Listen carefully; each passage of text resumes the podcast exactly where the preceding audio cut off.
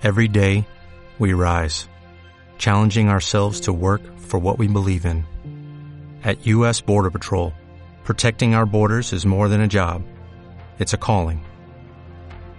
Agents answer the call, working together to keep our country and communities safe. If you're ready for a new mission, join U.S. Border Patrol and go beyond. Learn more at cbp.gov/careers. Bienvenidos a Diálogos sobre Ruedas. Traemos una edición muy, muy especial, muy, muy interesante. ¿Quién le iba a decir? Porque parece que no pasa nada. Pues sí, pasan muchas cosas y muchas de ellas nos las va a contar nuestro experto en MotoGP, Diego Lacabe, versión invierno, como sabéis, barba, cuello alto, en fin. Es que es un tío que se cuida. ¿Cómo estás, Diego? ¿Qué tal, qué tal, qué tal? Gas y cabeza para todos. Sí, yo además, como, como es el clima nuestro que es pepín o pepón, yo paso de las botas a las chanclas. Pues ahora sí, yo nada, sigo hibernando. Es nuestro último diálogo sobre ruedas de enero, de enero. Y ya a partir de la semana que viene, el próximo lunes, ya estaremos hablando de lo que ha pasado en pista con el shakedown ¿eh? en, en Sepan. Y, eh, y luego ya va todo de corrido, de corrido, de corrido. Pero de entrada tenemos actualidad que comentar, pues eso con la presentación de KTM, con ese anuncio de Dani Pedrosa y bueno, y, tú que, me has insistido en, en, en, meter a Mark porque, porque asusta, asusta de verlo, ¿verdad? Bueno, no solo por eso, sino porque además yo siempre digo que una temperatura muy buena para saber qué puede pasar son las apuestas, porque la gente que apuesta sabe mucho. Bueno, además a mí me, incluso hay películas que lo cuentan, que tienen eh, algoritmos que calculan todo y tal, y yo creo que es una buena muestra de por dónde pueden ir los tiros. Pero bueno, como tú dices, mientras estamos grabando, ahí fuera, ahí fuera, lo señalo, ahí fuera, hace 3 grados bajo cero, Aquí hace fresquito, pero bueno, con la camisa me aguanto y yo estoy deseando que llegue la acción y que llegue el buen tiempo. Pero bueno, vamos a empezar, vamos a empezar por lo más novedoso, la mayor, lo que es más de actualidad, que es la presentación del equipo KTM, que como tú me decías fuera de cámara, este año sí, este año quieren estar ahí en el lío, van a por todas. Este año se han puesto serios, eh, ya sabes, vamos, a, los seguidores de Moto 1 Pro en general y a ti en particular no hay que explicarles eh, lo que es KTM y el tesón, el tesón que tienen. Eh, estamos hablando de que van a eh, empezar con, su séptima temporada, eh, si no me fallan los cálculos, y, y, vienen a por todas. Hay, una, hay un acuerdo eh, con Red Bull, con Red Bull Racing de Fórmula 1, eh, ya, que, ya que se meten tanto con nosotros por meter la Fórmula 1, bueno, pues que, que, sepan nuestros haters o haters eh, que eh, la Fórmula 1, los primeros que cuentan con la Fórmula 1 es la gente de MotoGP y también KTM, también KTM que va a tirar de todo el aprovechamiento aerodinámico de Red Bull Racing para ponerse a la altura de Ducati y de Aprilia. Aprilia en su día fichó a Máximo Rívola. Eh, te cuento todo esto, ¿por qué? Porque KTM mmm, realmente es el tapado del año y ya voces muy autorizadas por distintos sitios me aseguran que no nos sorprendamos demasiado si nos encontramos este 2023 con una KTM de MotoGP dando ese salto tan sorprendente que el año pasado dio, acuérdate, Aprilia. Bueno, yo solo digo una cosa. Eh, KTM, como decía aquel anuncio, que creo que era de vinos, donde va triunfa. ¿Le costará más o le costará menos? De, cer de cerveza. Ah, de cerveza. Bueno, por de cerveza. es que yo, la, el vino sí me gusta, pero la cerveza no. Pero bueno, realmente eh, KTM es una marca con un enorme potencial, con un montón de ingenieros que saben un montón, y yo creo que con un plantel de pilotos, bueno, que son capaces de hacer cosas muy grandes. No sé si ganar un mundial, pero desde luego de estar ahí haciendo podio seguro. Bueno, y es que dentro de ese plantel de pilotos, donde se estrena un Jack Miller que, bueno, que lleva tranquilito, piano, piano, ya me adaptaré a la moto, tal, bueno, lo normal. Pero tenemos una cosa, muy interesante y la hemos querido poner en portada porque se lo merece. eh, para demostrar el tirón que tiene. Dani Pedrosa por fin va a volver a hacer otra aparición estelar, en este caso en el Gran Premio de España en Jerez, en mayo, principio de mayo, y estamos hablando, querido Máximo, de la tercera carrera del calendario.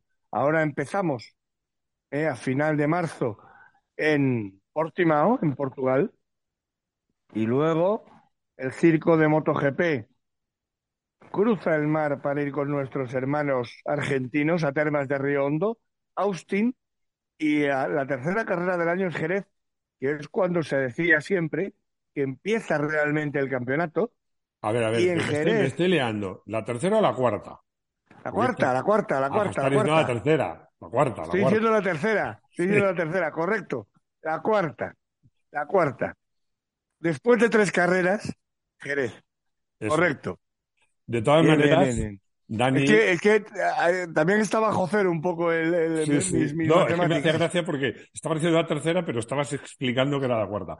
No, lo que te iba a decir es que Dani, bueno, Dani es un tío, aparte de un pilotazo que se merecía, en mi opinión, haber ganado un mundial de MotoGP, eh, un tío que, cae bien a todo el mundo, macho. Eso está claro. Es un buen tipo. Yo no le he oído hablar nunca mal de nadie currante, que, que, ha arriesgado mucho, que ha tenido una carrera difícil por las lesiones, pero que despierta la simpatía de todo el mundo. Y yo creo que la vuelta de Dani Jerez es, va a ser un motivo, no me, no me atrevo a decir el motivo, pero sí un motivo para que Jerez esté más que nunca hasta la bandera. Yo desde luego, desde luego, pienso estar ahí para verlo.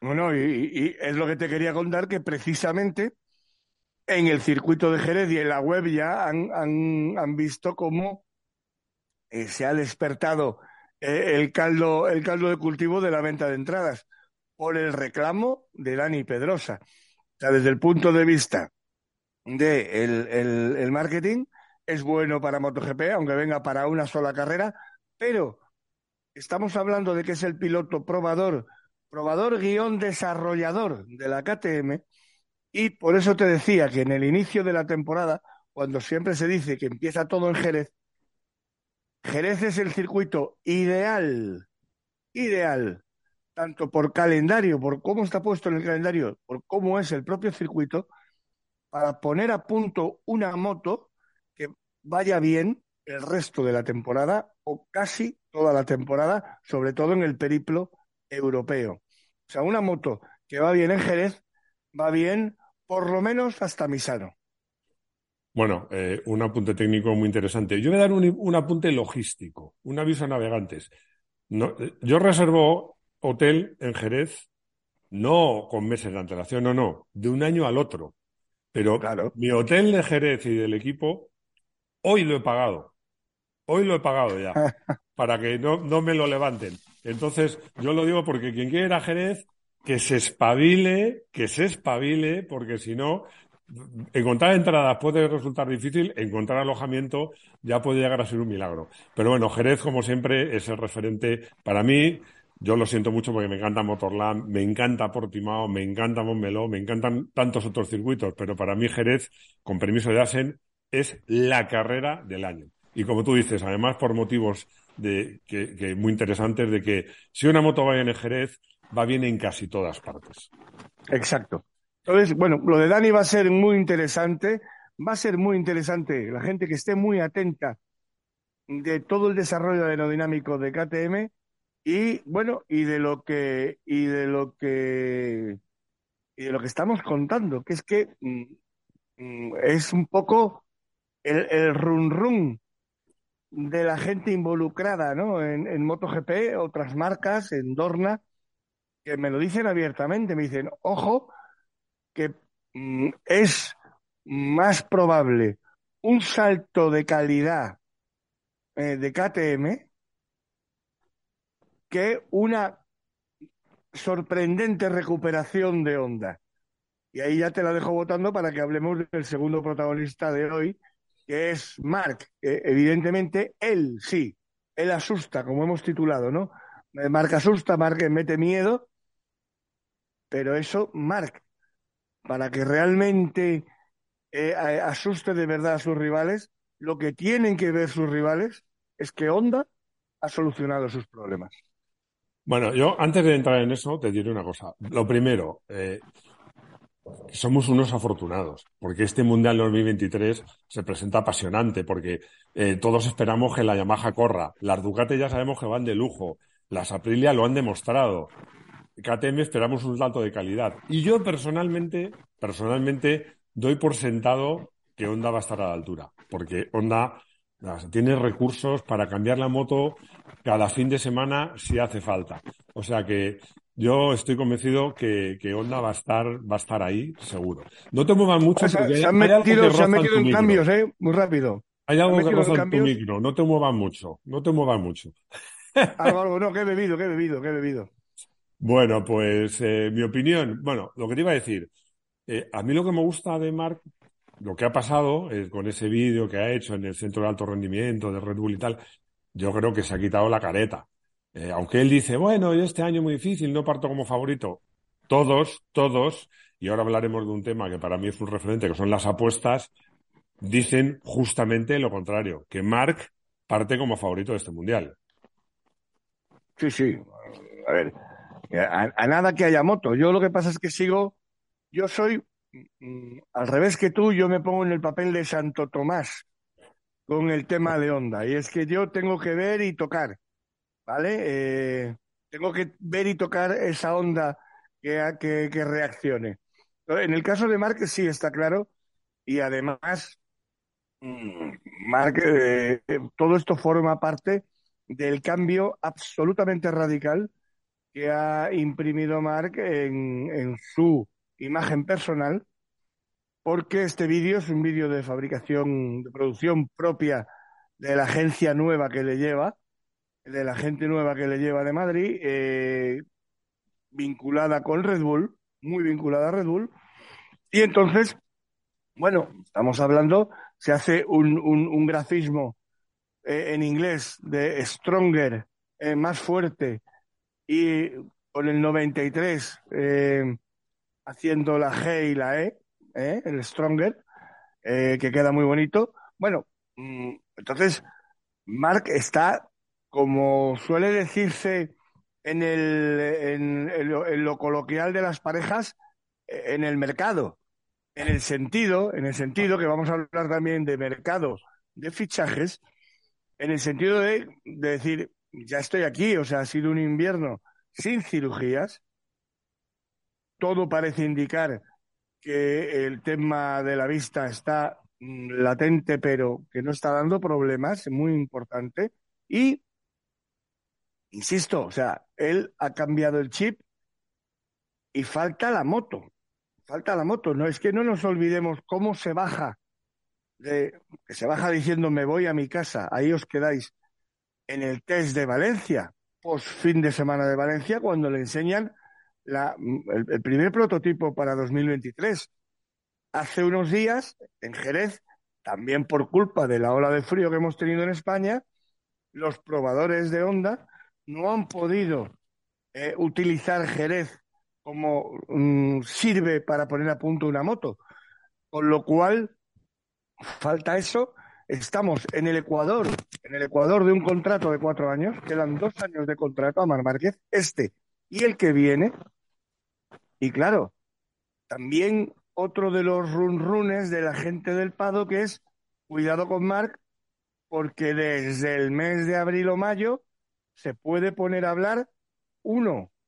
Siempre hablamos de lo de Ducati, que está ahí, que ya está el hermano fichado en Ducati, Máximo. Pero es que ahora también aparece esa nueva apuesta, esa inyección de dinero, que además en cuanto a dinero tienen más que nadie, ¿eh? y que se llama Red Bull y KTM. O sea que ojito con la KTM como vaya bien, ¿eh? y, Honda siga dando problemas ya de cara a 2024. ¿eh? Mira, eh, yo no sé tanto de motos como muchos, como tú, pero como periodista que soy, pues me informo, trasteo, y, y claro, te montas, te montas eh, un poco el personaje. Eh, si, si ves lo que han dicho de, de Mark, pilotos como Agostini, como, como otros muchos, eh, todo coincide en una cosa, que Mark es el mejor por, por muchas cosas, pero sobre todo por una, que es un tío que va rápido con cualquier moto porque sabe adaptarse a la moto. Yo creo que hay pilotos, yo diría Peco, incluso eh, Fabio también, eh, eh, Mir. El propio, Dani que hemos, el propio Dani que hemos hablado de él, lo tiene que tener todo el sitio. Que si llegan a un estado de, de, comunión total con su moto, son capaces de lo mejor y capaces, entre otras cosas, de ganar a Mark. Pero pocos pilotos hay que con una moto que no va bien, estén ahí delante luchando por el podio. Y además, tú fíjate, me, remito a una cosa que dijo Agostini cuando le estaban preguntando que por qué tantas electrónicas en la MotoGP. Y dijo, y lo dijo Agostini, ¿eh? no lo digo yo, lo dijo Agostini, el único piloto de la parrilla capaz de llevar una MotoGP sin ayudas electrónicas, el único, ojo, y estaba Rossi en parrilla cuando dijo esto, es Mar Márquez. Los demás serían directamente incapaces. Entonces, ¿por qué yo me fío tanto de Mar? Porque si tiene la mejor moto, por supuesto que gana, y si no tiene la mejor moto, por supuesto que va a estar ahí dando el callo. Eso sí, pero yo lo que te pongo en la variable es que cuando, si él no ve que esas mejoras, esas mejoras que necesita vienen, que las mejoras van en una línea máximo, que la gente lo sepa. Eh, las mejoras tienen que venir en la línea de la confianza. Es decir, que el piloto se fíe de la moto en la que va subido. ¿Eh? Porque no le, y, y en la electrónica. Entonces, si Honda, digamos, que no soluciona al 100% esto y las otras marcas siguen dando ese salto, habría que ver mm, si Mark acaba o no acaba este famoso contrato de cuatro años, porque Mark también ha demostrado otra cosa, y es que eh, él pone por encima, lo primero, su calidad de vida y luego lo deportivo frente al dinero. Es decir, él no se va a vivir a Andorra eh, o a Suiza para pagar menos impuestos. Él no eh, cambia de marca, no ha cambiado de marca por dinero, jamás. Eh, de hecho, ha estado esperando este gran contrato que curiosamente se produjo en el momento en el que se produce, finales del 19, viene la pandemia y los tres años que lleva de lesiones Mar Márquez, ¿no? Entonces, bueno, ha sido, ha sido así, pero realmente Marc ha esperado mucho cuando estaba, acordaros, cuando estaba eh, eh, Ducati pagándole 12 millones y medio a Lorenzo ¿eh? y todo, todas estas cosas. Bueno, pues Marc estuvo ahí aguantando con Honda y renovando con Honda año a año y ganando. Y además esos, esos fueron los años, el 16, 17, 18, 19, donde Marc demostró lo que tú acabas de contar, que él ponía lo que a la moto le faltaba. Pero el problema, el problema es que ahora falta confianza. Y eso o se repone, eso es muy difícil, ¿eh? O tenemos, tenemos a, a un hermano en Ducati, ¿eh? Y luego lo que pueda pasar en KTM, que es Red Bull, que ojo, es el sitio natural de Mark ¿eh? para el futuro. Yo a, los que me, puedan acusar, que hay alguno que soy pro Márquez, que no lo oculto, no lo oculto, tengo un enorme respeto a todos los pilotos, pero de luego mi favorito es Márquez. Les recuerdo una cosa. Eh, Peco. Peco ha demostrado pues, pues hacerlo mejor y lo peor. A, montones de veces ha caído o no ha quedado muy bien y otras ha ganado. Pero Fabio igual, incluso Mir igual, incluso Jorge Martín igual. Ojo, este campeonato corrígeme si me equivoco, son 42 carreras. Sí, sí, no. Que no se nos olvide que es un campeonato de regularidad y que lo va a ganar el que siempre esté ahí. Puede ganarse con cuartos puestos, quintos puestos, un podio, una victoria cada seis, siete carreras y un tío que haga eso cada fin de semana, cuando acabe el campeonato, puede estar lo más alto. No va a ser un campeonato de gano no, no, no, es que va a ser así. ¿Eh? Que va a suceder, que va a suceder exactamente como no, no puede. Va a ser exactamente lo que tú acabas de decir. Claro, entonces yo creo que un piloto como Mark, que, siempre está ahí, con lesiones, con una moto que va mal, él siempre está ahí, siempre está ahí, peleando, si no está peleando por la victoria, está peleando por el quinto, por el sexto, pero siempre está arriba. Pues es, para mí es un piloto que tiene eh, este año más posibilidades que nunca. Pero aquí quería entrar. Porque las apuestas lo dicen. Efectivamente. Yo iba a decir porque siempre lo digo, las apuestas, esos algoritmos, lo tío, cómo se le ocurran y tal. Bueno, las apuestas, lo tengo aquí, me lo he apuntado, dan favorito a Mar. Dan favorito a Mark con una ventaja, porque esto se mide en un coeficiente que es 2,3, Mark. El siguiente es Peco, 2,9. Oye, es una diferencia eh, relativamente importante. Fabio, 5. Es decir, todos los que apuestan piensan que las posibilidades de que Fabio gane el Mundial son dos veces menores que las gane Mark. Y ya, a partir de ahí se descuelgan. Mir 12. Es decir, las apuestas dicen que Mir tiene cinco posibilidades menos de ganar el Mundial que Mark. Eh, Jorge también se llama Satanás, luego está Rin, luego está Mir. Me hace gracia porque aparece, fíjate, aquí es algo que ya sé que tú me vas a llevar a contraria, Bastianini y Morbidelli les dan la misma puntuación y, según los que apuestan, tienen 10 veces menos posibilidades de ganar el Mundial que Mark. A mí, a mí ahí es donde me falla el algoritmo. Morbidelli, evidentemente, necesita un milagro para volver a ser piloto como tal y para permanecer como tal a partir del año 24. Pero Enea Bastianini, querido Máximo, o sea, se va, se va a enganchar como un pitbull al tobillo de Peco eh, Bagnaya y es Peco Bagnaya el que tiene el que tiene el reto en ese box rojo de Ducati. Eh, yo creo que, bueno, yo creo que si hay alguna casa de apuestas donde evidentemente hay esa relación y se puede apostar con tal nivel de posibilidad de ganancia por Enea, pues eh, ahí sí que animo a la gente a que se gaste sus 20, 30 euritos, ¿eh? porque se pueden encontrar con, con ¿cuánto? 150, 300, ¿no? En el futuro. 25, 25 veces lo que apuesten a día de hoy. Bueno, pues fíjate qué barbaridad. Si apuestas 10, 250, si apuestas 20, 500. No, no, pues, pues tus, 500 pavos. Mira, y si apuestas mil, 25 mil euritos, que ya son dinero. No, no, no, esto es aquí, oye, eh, no, está mal, ¿eh? solamente que nos queda que nos patrocinen. Pero bueno, lo estamos analizando a nivel periodístico, también te lo digo, ¿eh? Porque no, no, el tema de las... Pero a nivel periodístico, te lo digo, como análisis, sí es curioso lo caprichoso que es el tema. También cómo funciona a nivel de, a nivel, digamos, de marketing. Claro, ponen al tío más conocido, que es Mar Márquez, al que se sabe que es el crack, y después al campeón vigente. Pero mm, bueno, es lo que te digo, yo a mí me, resulta, me resulta curioso. Pero eh, ojo, ojo, no lo ponen ellos. O sea, aquí no estamos haciendo publicidad a de apuestas porque vaya por delante que yo no apuesto, no recomiendo apostar y no me gusta apostar. Salvo con los amigos una cena al mus, por ejemplo. Pero esto no lo pone la casa de apuesta, esto lo ponen los apostadores que se supone que son. Sí, no, no, estas son las tendencias, las tendencias, las tendencias, ¿no? Sí, sí.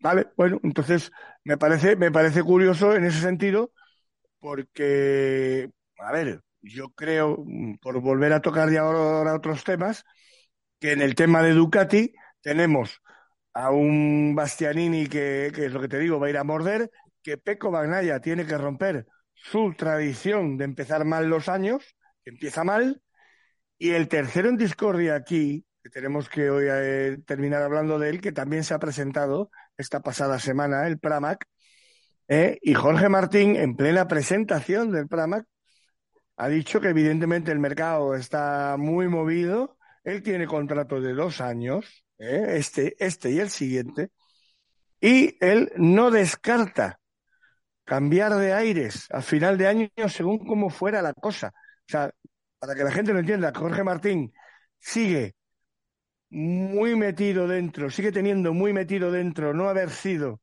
el elegido para acompañar a Peco Bangaya en el equipo de fábrica. Y bueno, ahí está Yamaha, que ya le llamó a su puerta desde el verano pasado. Yamaha tiene otras opciones, pero evidentemente Yamaha quiere un piloto eh, nuevo, distinto para 2024 al lado de Fabio Quartararo. Y bueno, yo es que no, no lo sé, o sea, yo no, ve, yo no veo tan claro que Jorge Martín eh, diese el paso porque yo no sé qué opinas tú, pero me parece que ser, no tener la presión de estar en el equipo de fábrica, esperar a que se peleen ellos y tú estar por delante de alguno de ellos con una moto que es como la de ellos, yo creo que Jorge Martín está, y luego con un sueldo espectacular, pues yo creo que Jorge Martín está eh, en, el mejor sitio posible que no debería de, a no ser que ahí aparezca Yamaha con una pedazo de moto, no debería de, mm, tener la idea de cambiar de aires con tanta rapidez? Bueno, yo eh, ya sabes que no tengo habilidades de piloto, pero alma de piloto sí. Y te digo una cosa, cualquier piloto, cualquier piloto de cualquier especialidad, me da igual el número de ruedas que tenga, lo que quiere es un equipo de fábrica. Y todos esos razonamientos tan serios, tan sensatos que tú haces, se van a freír espárragos. Un equipo de fábrica, porque es el camino, y además me remito a las pruebas, eh, los mundiales, la inmensa. El camino al triunfo, es el único camino al triunfo. Se ganan en los equipos de fábrica y, la, gloria y el dinero y sobre todo los mundiales, porque yo estoy convencido de que todos estos pilotos, y aquí sí que, que, que, me gusta mucho el mundo de la moto, porque estoy convencido de que todos estos que hemos hablado y los que no hemos hablado están más por eh, el aspecto deportivo y les seduce más las victorias que el dinero, dentro de unos mínimos, claro. El ejemplo es Miller, sin ir más lejos. O el que tú has dicho de Mark. Bueno, Miller, Miller es el, mayor de todos los ejemplos. O sea, un tío que fichó por medio kilo por Ducati en su día y que, bueno, que, sigue en KTM porque él quiere, él, realmente le da pavor eh, enfrentarse a una vida de persona normal. O sea, dejar de ser piloto. Es que es muy duro. Es ¿eh? así. No, no, claro. No, Miller es así, se ha casado y todo, y todo, pero vamos, que no. Él es, él es un tío de vieja escuela absoluta y, bueno, pero también ojito con Miller, ¿eh? Yo es que, insisto, este, este diálogo de este lunes hemos querido poner ahí en portada a KTM. Eh, sí que es verdad que no lo hemos hecho con ninguno de los, de los pilotos oficiales, Binder y, Miller, que son los que tienen que, que, sacar la marca adelante, pero oye, eh, es que de verdad, eh, a mí el, el, tema de Miller con, con KTM me da, me da muy buenas, muy buenas vibraciones porque es un tío que está madurando mucho. Lo que dices tú, somos unos afortunados, o sea, es que realmente vamos a tener un campeonato espectacular. Y, además, fíjate, yo creo que un Miller, eh, por su carácter, por su forma de ser, porque es un tío que me da la sensación que, que cuanto peor mejor se adapta a las circunstancias difíciles. Yo creo que este campeonato largo y este campeonato, como decíamos antes, de regularidad, en un momento dado, a pesar de que es un tío que tiene esa pinta loco, que de loco no tiene un pelo, le puede ir bien. No, no, aquí vamos a, hay, unos hay una cantidad de tapados que vamos a ver, el tema de las sprint races, eh, ojito con Zarco, compañero de Jorge en el Pramac, eh, ojito con Oliveira, con la Aprilia satélite, yo quiero ver una, una resurrección de Raúl, Raúl Fernández, que, que, viene, venía, que venía rebotado del, del Testroa. Eh, bueno, a ver qué pasa con Paul Espargaró en el Gas Gas es que, es que va a ser alucinante en ese sentido, ¿eh? Bueno, y hay que hablar de Aprilia, porque los pilotos de Aprilia, sobre todo. Sí, Aprilia, Aprilia hablaremos porque es de las últimas, junto con el Repsol, Honda Team, en presentarse, que yo creo que, han acertado de esperar un poquito y que se van a presentar ahora a lo largo del mes de febrero, ¿no? Yo creo que han, sido un poquito piernas las demás marcas presentándose. Pero ojo con Aprilia, ojo con Aprilia, Aprilia tiene cuatro motos, ¿eh? Este año.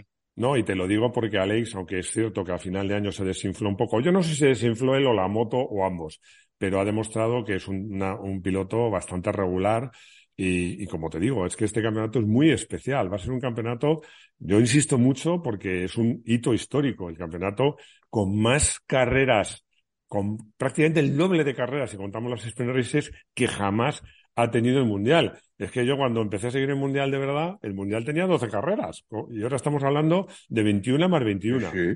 Es, es un pues, se llamaba el, Continental Circus. Y, bueno, cuando empezó, cuando empezaron los americanos a venir, pues claro, era, era eso, venían a Europa, venían a Europa a correr. Y, y durante los primeros años de Laguna Seca, ya en época de Dorna, era, era el Gran Premio de Estados Unidos, vamos, el primero en Laguna Seca, era totalmente deficitario y el acuerdo que tenía el promotor americano era que lo que no quería ver era lo de las motos pequeñas. No corrían 125 ni dos y medio. no sé si la gente se acuerda de aquello. Sí, Decía, no, no, eh, nosotros solamente queremos las 500. Bueno, el ajedito le parecería un poco. Oye, ya un matiz que ya estamos acabando porque nos quedan tres minutos, eh, que quería también, que no hemos hablado, hemos hablado de pasada cuando hemos hablado de Marc.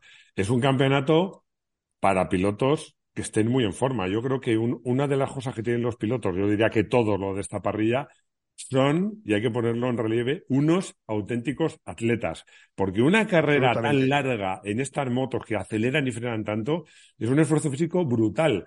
Y claro, en un mundial tan largo, yo creo que eso a los pilotos que se cuiden más y estén más en forma le puede beneficiar mucho. Bueno, te dejo, Diego, el lujo del cierre brillante, broche final de este vídeo.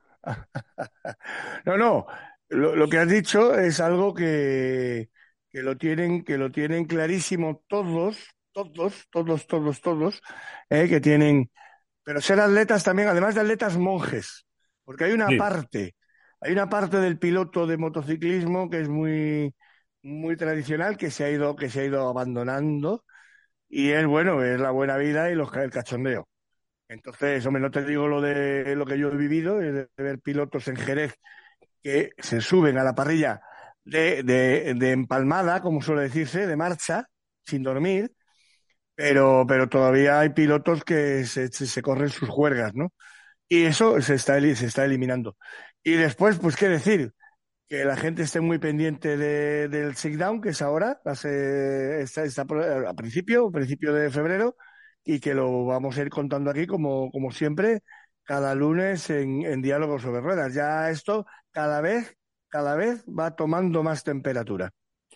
Bueno, pues si nosotros estaremos ahí para contarlo, lo cual te agradezco, Diego. Yo no sé si me está empezando a preocupar que has hablado mucho de contratos. A ver si es que es una indirecta para que te renueve por dos temporadas. A mí Pero, dalo por hecho. Yo, a mí, yo, yo me gusta vivir con la tensión de, renovar lunes a lunes con nuestra audiencia que siempre está ahí, que es alucinante, y a la que, a la que le damos las gracias y un abrazo enorme, claro. Pues eh, nada, como tú dices, gracias a ti, gracias a la gente que nos seguís, gracias a la gente que comentáis, gracias a la gente que nos criticáis, que aprendemos mucho, y por mi parte, nada más, Diego. Muchas gracias, un abrazo y abrígate, cuídate mucho. Chao. Chao, gas y cabeza para todos.